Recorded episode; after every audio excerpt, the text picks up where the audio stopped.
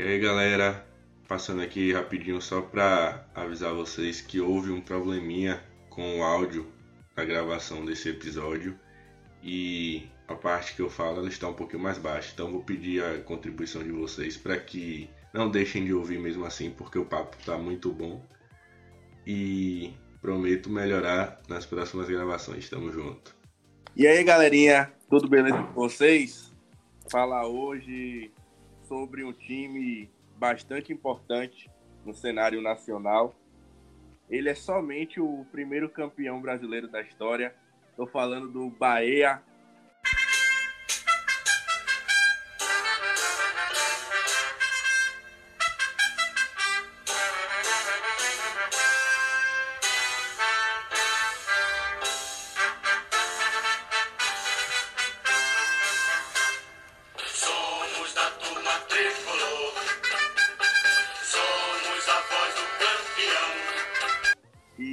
convidado especial, um grande torcedor do Bahia aí, um amigo meu, Sander. E aí, negão? Fala, Davi. Primeiro agradecer aqui, cara, pelo, pelo convite, né? Fiquei muito feliz pelo convite que você me fez. E vamos lá, vamos falar um pouquinho sobre o Bahia, né? Porque não existe Bahia, é Bahia. Bahia. Vambora, Bahia. Obviamente a gente vai. A história é muito vasta e falar só do Bahia em um episódio seria um pouco complicado. Então a gente resolveu, pelo menos a princípio, dar um enfoque maior né, nesse período mais atual, né, que a gente chama de da revolução aí, a pré-revolução, que você vai falar um pouco é, mais à frente. E assim, o público gostando, curtindo, certeza que a gente vai gravar mais episódios não só do Bahia, como de outros times nordestinos também, né?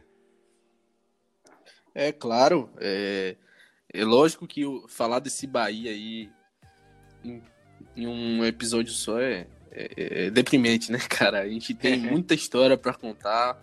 É um time grande, eu sou suspeito para falar, mas é um time gigantesco, cara. Então vamos falar da, desse pós-revolução aí, que é insatisfação dos torcedores e essa mudança aí que é, que é, que é linda a história e serve de modelo para muito time aí, cara. Mas vamos lá. Sim, sim. Queria começar falando assim, dar uma citada, até porque, assim, a gente não é tão velho, mas a gente já tem uma certa história, assim, um certo conhecimento na questão do futebol. E eu me recordo, assim, do Bahia, de fato, a primeira recordação que me veio à cabeça é aquela questão do Bahia junto com o Vitória no primeiro ano de Série C, que eu me lembro que o Bahia ele sobe, ou o Vitória ele sobe para B, o Bahia fica, não consegue. E lembro já no segundo ano de Série C, aquele sofrimento todo, vai, não vai, que o Bahia faz aquele gol no último lance com o Charles, e aí sobe e fica um tempo aquele, né, aquela oscilação, Série B, Série A, mas sempre um Bahia que era muito oscilante também dentro dos campeonatos. Era um Bahia que a gente via que tinha uma força muito grande, principalmente em casa, por causa da torcida que a gente também vai citar aqui, né? Mas era um time que se perdia em determinados momentos e oscilou por um tempo em, entre Série A Série B, e agora, de fato, é um time que veio para ficar na Série A e só tem a crescer. É isso aí, cara. É, Bahia, nessa época que você citou, ele passava por um momento em que ele era governado por uma galera praticamente de uma família só, ou, ou, ou, uma gestão de amigos, né? Como a gente fala, uma gestão de comunidade. Era quase um mastermind de, de presidente do Bahia, né? Se assim a gente pode dizer. É, era passada de um para o outro. Então, era mais o interesse dos presidentes do que da própria, do próprio time, né? E o Bahia, quando fala o time, junta a torcida, junta é, é, jogadores, joga, é, junta todo mundo, entendeu? É, começando por Paulo Maracajá, né? Paulo Maracajá foi um presidente vitorioso. É, tava à frente do Bahia quando o Bahia foi campeão brasileiro, mas já já na já após isso aí a gente começou a ver alguns reflexos de uma gestão é, não muito inteligente, né? Começou a ter dívidas. O próprio Paulo Maracajá ele vendeu muito dos bens dele para pagar as dívidas do Bahia, entendeu? Isso aí é você vê o quanto, é, além, é, além de que, lógico que ele gostava, a gente percebia que ele gostava do time, mas que a gestão dele não era boa, né? É, aí vieram alguns, alguns presidentes da família Guimarães, e isso aí acho que foi estopim para a insatisfação do torcedor e fomentar uma, uma revolução, né? E que partiu em, da data da data de, de lá no meio do ano de 2008, por aí, cara. E é, é importante você falar isso, porque assim, não é um problema de Bahia ou Vitória, obviamente cito esses dois porque a gente está mais ambientado por sermos, né, por sermos baianos, e de fato a gente vê que esses clubes passavam muito por esse problema de gestão principalmente pelo fato dos gestores parecerem se importar é, mais com é, o que eles iam ganhar, como, como eles iam sair daquela gestão, do que fazer uma melhoria no todo para o time, não só o time em campo, mas a marca, o clube sair mais estruturado. E é, a gente pega exemplos de times que se endividam, se, vão se endividando ali, e a gente vê que não é algo que vai é, acabar em pouco tempo. É uma dívida que dura, perdura por anos. Exemplo, a gente viu aí Corinthians que caiu em 2000 e 2007. O Cruzeiro é o mais recente agora de tantas dívidas, dívidas, dívidas para contratar, para isso, para aquilo e não conseguir pagar Série B e ainda deve seis pontos na Série B, é vexatório. Então, a gente vê que o Bahia ele pagou esse preço de má gestão por muito tempo. E veio de fato se organizar, como você falou, já nesse período aí de pré-revolução, revolução a partir de 2008, porque já, querendo ou não, é, veio de fato ter presidentes que pensam a médio, a longo prazo de, é, da gestão de Marcelo Santana para cá, que pega a Belintani, mas de antes é, já eram presidentes que mu mudaram a concepção. De fato, eles já tiveram um, uma visão melhor e conseguiram, de alguma forma, melhorar o Bahia num todo. Não, é claro que sim, cara. É, a gente vê que o Bahia pré-revolução, a gente tinha um, um, Qual era o cenário que a gente se, se encontrava lá? A gente tinha um time na Série B que a gente não sabia nem quem era sócio do, do clube, não se conhecia sequer um, um conselho. É, o estatuto era era implícito, implícito não, era oculto, melhor dizendo, e não, não havia nem votação para a eleição presidencial, entendeu? Então, houve aquela luta é, não só para um governo de um, de um clube, né? Mas sim de uma situação. Né? A gente vê que o Cruzeiro é a melhor, é melhor, o melhor exemplo que a gente tem. É, tinha uma gestão que focou no, no curto prazo e a longo prazo quebrou, cara. Não tem jeito. É, isso aí é reflexo eminente do, do, de, uma, de uma má gestão. É, eu, eu me sinto aliviado porque o Bahia se livrou desse caminho, né, cara? Porque a tendência de muitos clubes aí, que eram considerados grandes, é quebrar e sumir, velho. Ao longo dos anos aí. Sim. A gente vai ver muito time aí que era considerado grande, não, não existe nem, nem, nem como um clube pequeno. É sumir mesmo. E, e, é, e é complicado. Aqui, eu tenho. Tô aqui, tenho aberto aqui no computador, dados, como você veio falando, né? A questão de má gestão. Vou pegar do início do século, 2001 para cá. 2001, de 2001 a 2003, o Bahia estava na Série A. É, oitavo, no Brasileirão de 2002 já foi décimo nono, no Brasileirão de 2003 o Bahia cai para a Série B como 24 Lembrando que o Brasileirão nessa época, na verdade, foi o primeiro Brasileirão de pontos corridos de 2003 e eram 24 clubes sim, sim. Na, na, e o Bahia cai com a última posição. Era a transição do mata-mata para o ponto corrido, né? Isso, isso. Na Série B de 2004 ele é terceiro colocado não sobe, não sobe, salvo engano, porque o, subiam só os dois primeiros, se eu não me engano, subiam só os dois primeiros do, da Série B e era aquela coisa, era um, um campeonato diferente, porque a Série B tinha grupos, grupos e chegava é, até o mata-mata no final. Tinha semifinal Isso, era e misto. final. Os dois. Isso, era um misto. 2005, o Bahia cai. 18º, o Bahia vai para a Série C. No primeiro ano de Série C, eu lembro que em 2005 caiu o Bahia e Vitória, né? O Vitória sobe, o Bahia fica em sexto. O Bahia sobe na Série C de 2007. E aí que vem, como você já citou, né, o período da pré-revolução. Bahia em 2008 é décimo na B. Em 2009, décimo segundo. Aí o Bahia sobe em 2010.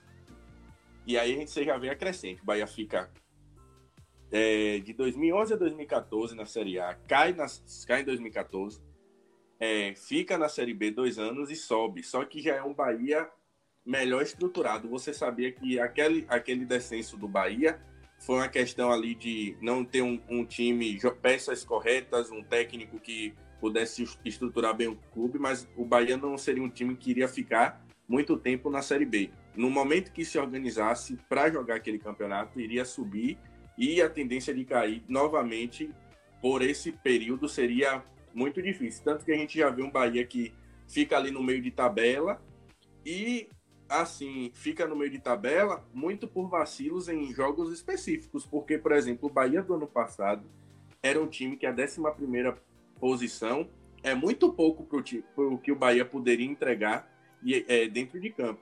Era um Bahia que jogava muito bem dentro de casa, jogava bem fora de casa, dependendo da circunstância dos jogos, e poderia sim, até porque hoje a gente sabe que chances de Libertadores aumentaram, temos é, geralmente ali um G7, outro no G8, e o Bahia pode sim beliscar essa vaga. Que com a estrutura que o Bahia passou a ter, você já vê melhores resultados no, no todo, né? Bom, Davi, como você falou, cara, é, tem sim nesse contexto todo que você tinha contado a questão do, do, do, do Bahia romantizar a, o, o time da vitória, o time é, da virada, como aquele, aquele futebol guerrido, truncado, né? Sofrido. E assim é, você tem oscilação né? entre time que subia, time que descia.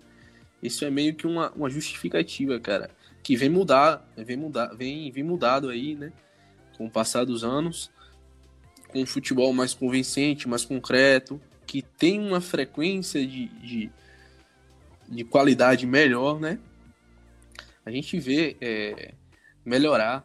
E a questão do, do Bahia ter ficado em meio de tabela ano passado, não ter alcançado melhores resultados, é sim porque o Bahia ainda não tinha alcançado uma, uma maturidade técnica, uma maturidade de elenco para poder lutar é, por posições é, maiores, já que tava, o Bahia estava participando de várias outras competições é, de mata-mata, em que basicamente era um elenco só para três campeonatos. Bahia estava disputando Copa do Nordeste, é, Copa do Brasil também. Isso levou a, a, uma queda de rendimento no final do campeonato. Bahia vinha bem, muito bem. Se manter, se mantivesse o, o resultado que estava tendo, com certeza alcançaria é, posições melhores. Só que veio cair o resultado é, decorrente desse, dessa fadiga aí, cara. É isso que eu entendo. Mas vem melhorando. O planejamento do Bahia tá muito bom para isso aí. A questão que eu cito é, é a questão das vendas, onde o Bahia ele vendeu, passou a vender jogadores jovens e por um dinheiro muito legal, por sinal. Por exemplo, Gustavo Blanco, que foi para Atlético Mineiro, jovem jogador. É, Atlético Mineiro muito bem, só que infelizmente teve lesão, aí recuperou, de novo agora teve lesão. O próprio Juninho Capixaba, que foi pro Corinthians, salvo engano, voltou pro Bahia, não é isso? Sim, sim, sim. Passou pelo Grêmio e agora tá no Bahia novamente. Jeanzinho fez a besteira que fez, mas não vem ao caso, foi pro São é, Rômulo, que foi para o time da Coreia do Sul. Eugênio Mena já é um jogador mais veterano, mais experiente, mas assim o Bahia vendeu. João Pedro, na verdade, João Pedro foi uma cláusula, né? Que eu digo até que Palmeiras e Bahia fazem acordos assim para poder contratar, passar jogador. Eles sim, sim, tem, tem um, caminho. tem um acordo explícito com essa questão. Isso. Tem uma prioridade de compra, se eu não me engano, tem, tem alguma coisa parecida com esse tipo. Isso. E eu, eu lembro que João Pedro foi pro Bahia, começou a jogar muito bem. O Porto se interessou, contratou e o Bahia teve taxa de vitrine. E a João Pedro, por coincidência, voltou pro Bahia. Vendeu o Zé Rafael pro Palmeiras. E Zé Rafael passou a render é, no final da temporada passada, mas esse ano o Luxe- Luxemburgo recuou mais Zé Rafael, tá rendendo melhor. Muito bom jogador, agregou muito ao Bahia no período que esteve. Até Júnior Brumado, atacante, foi para Dinamarca. Sim. Douglas Augusto, muito bom volante, Douglas. Muito bom. Eu senti que o Bahia perdeu bastante quando ele saiu, quando ele foi embora. É, temos aqui ainda, tem Paulinho e Rodrigo Becão. Mas basicamente quero dizer, o Bahia ele começou a pensar fora da curva. Ele viu que o de sempre não estava dando resultado, que era o quê? Trazer aquele jogador medalhão. Por que a gente fala medalhão? Porque basicamente o jogador medalhão, que tem mais nome, ele tende a chamar a torcida. Você fala assim, pô, a gente contratou um jogador desse, é, desse porte, desse nome. Porém, às vezes vinha um jogador sem interesse de jogar, porque infelizmente é cultural. É, se tornou cultural dizer que time grande é só o time do eixo Rio-São Paulo, os dois de Minas e do Rio Grande do Sul, e que os times Nordeste eles atraem jogadores porque não conseguem pagar, não conseguem isso, não conseguem disputar campeonato. E o Bahia, é, ele começa a desmistificar isso, ele começa a mudar essa visão, porque o Bahia hoje é um dos seis clubes é, considerados futebol brasileiro. O Bahia tem condições de contratar jogadores muito bons. Prova disso é um Rodriguinho que, de fato, não vejo na temporada boa do Cruzeiro. Mas o Rodriguinho encaixaria em quase todos os times titulares do futebol brasileiro hoje. É um Bahia que vende muito bem. É um Bahia que está com uma grande imagem de sócio-torcedor. Então, o Bahia hoje é um clube absurdamente estruturado, muito por conta das gestões que estão vindo aí, né? É, Davi, é, eu achei interessante aí como você falou na questão dos, dos medalhões, né, cara? Os medalhões, os jogadores mais velhos, é, já consolidados no futebol, eles têm uma, uma característica bem impactante, né? Eles já chegam no clube, já bem rodados, eles já são ídolos de outros locais, de outros clubes, entendeu? Eles chegam para encerrar a carreira.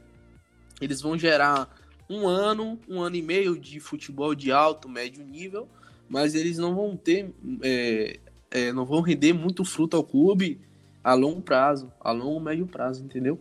Sem contar que o mais interessante é, não é a gente acolher os ídolos de outros clubes, e sim a gente gerar ídolos no próprio, na nossa própria base, na nossa própria casa, é, melhor dizendo. É o que o Bahia tem feito, né? O Bahia tem revelado muito, muito jogador que a torcida abraça, a torcida gera uma identificação, que é muito fruto da gestão, né? A gestão recente do Bahia, ele, ela tem focado em acolher o torcedor para perto da, da gestão, das tomadas de decisões, que é muito inteligente é, da parte deles, né? Porque o que é que levanta o time em momentos difíceis é o torcedor, aquele calor, aquela, aquele apoio em jogos difíceis, é, encher estádio para o, o jogador perceber que a torcida tá apoiando. Isso aí que, que é interessante, cara. Sim, concordo. E, é, e especificamente essa gestão agora de, de Belitani, eu falo muito dele, eu acho ele um dos melhores dirigentes hoje que o futebol brasileiro tem. Gosto bastante do, da linha de raciocínio dele, do pensamento dele, porque ele ele de fato entendeu o que é a questão da torcida e a, a importância que ela tem para o clube. Que ele cria, né? Ele, ele termina esse desenvolvimento aí, esse projeto e, e já inaugurou, inaugurou, não sei se foi, não lembro se foi início desse ano, final do ano passado, o CT Evaristo de Macedo, né? Que a gente chama de cidade, Isso. do, cidade de Bahia. Então, seja ele tem a melhoria, a questão da melhoria do sócio torcedor, então ele de fato abraça o torcedor e faz com que a torcida abrace o clube, até porque a gente diz assim, realmente, a maior torcida que tem no Brasil, no mundo, é a do Flamengo. Você tem uma torcida do Corinthians, o Bando de Loucos, mas torcida mais apaixonada que a do Bahia, meu amigo. Não tem como. Não tem como e não, cara. Não, não, não existe. O, os caras, eles são loucos pelo Bahia. Eu conheço muito pouco torcedor que diz que é Bahia só de boca. Ele vive o Bahia. E a partir do momento que você tem essa melhoria, você mostra para o torcedor que pode comprar a briga da, da, daquele time, daquele pessoal ali, porque vai render frutos, vai trazer uma melhoria para o todo. E é isso que está acontecendo. E como a, gente estava conversando, e eu já falo isso há muito tempo, é, é, essa questão né, que os jornalistas eles chamam os clubes emergentes, que é um termo pesado. Os clubes emergentes seriam Atlético Paranaense e Bahia, como se fossem times pequenos, muito pelo contrário Bahia Atlético Paranaense, de todo sempre, são grandes. E eles hoje são, estão num, num grupo seleto, eu não vou dizer emergente, não. Eles estão num, num, grupo em que, assim, hoje, até por uma questão de estrutura que vem há mais tempo, eu diria que temos ali um Flamengo, um Palmeiras, um Grêmio, um ou outro clube ali, que estão à frente por terem mais tempo nessa, é, nessa questão de um financeiro. Porém, Atlético Paranaense e Bahia é, eles em 4, 5, 6 anos, eles com certeza estarão no mesmo nível desses times, batendo de frente qualquer competição. O Atlético Paranaense, inclusive, vem de uma Sul-Americana e uma Copa do Brasil.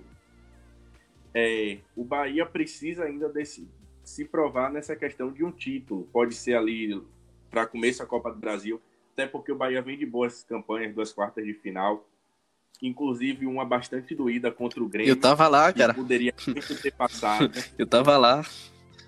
Muito. O Bahia tinha, tinha tudo para passar e faltou a maturidade, como você citou. Mas é um time que a gente vê que o caminho é o corretíssimo. É isso aí que eles estão fazendo, é o, é o caminho correto. Não tem que mudar.